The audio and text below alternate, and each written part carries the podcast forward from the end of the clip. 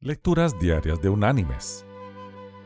La lectura de hoy es tomada de la primera carta enviada por el apóstol Pedro a la iglesia del primer siglo. Allí en el capítulo 5 vamos a leer desde el versículo 6 hasta el versículo 9,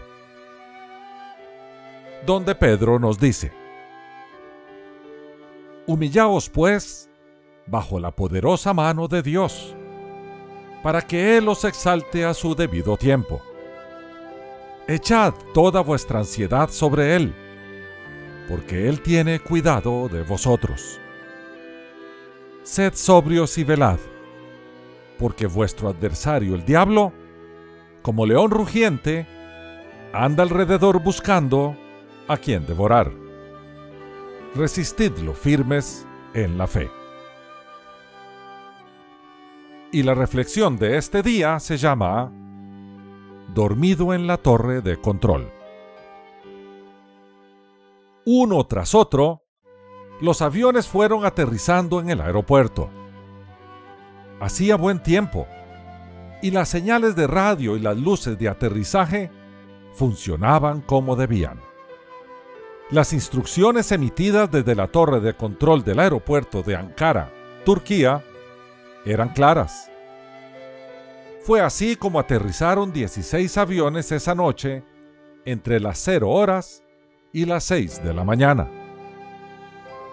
Sin embargo, el controlador aéreo Guklusevic que sufría de narcolepsia, la enfermedad del sueño, había estado dormido la mayor parte del tiempo. Semidormido, había dado mecánicamente las instrucciones. Por suerte y de milagro, no ocurrió ningún accidente.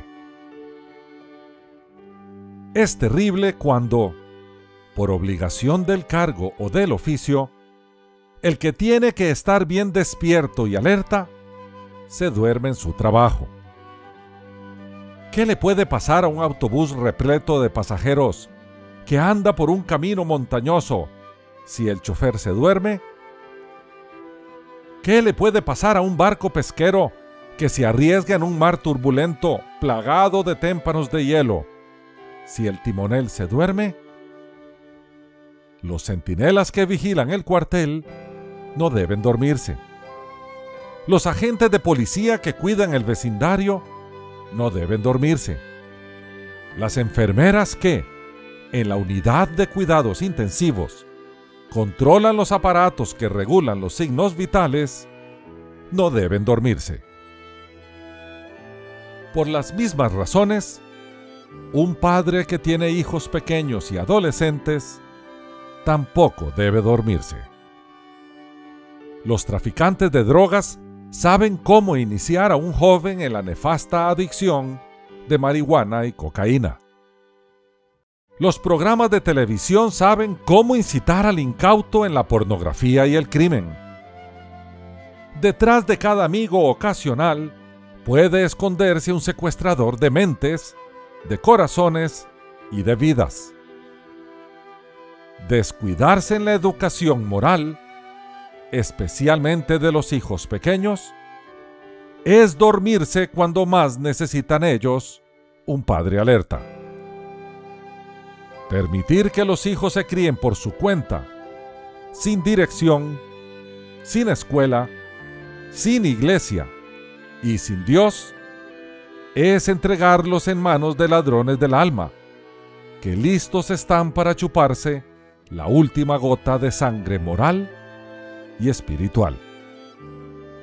Bien lo dice el apóstol Pedro. Vuestro adversario el diablo, como león rugiente, anda alrededor buscando a quien devorar. Mis queridos hermanos y amigos, si los que somos padres o madres queremos hijos inteligentes, sanos, limpios y con valores morales, entonces debemos vigilar con celo constante sus actividades.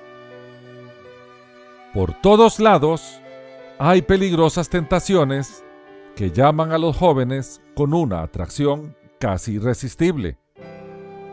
Y únicamente con un fuerte respaldo hogareño podrán ellos vencer esas tentaciones.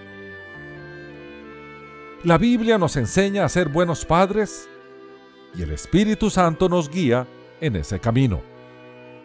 No hay pérdida. Nuestra vida y la de nuestros hijos depende de nuestra entrega y obediencia al Señor. Él, como buen pastor, nos guiará por caminos de justicia. Es precisamente por eso que le llamamos Señor. Que Dios te bendiga.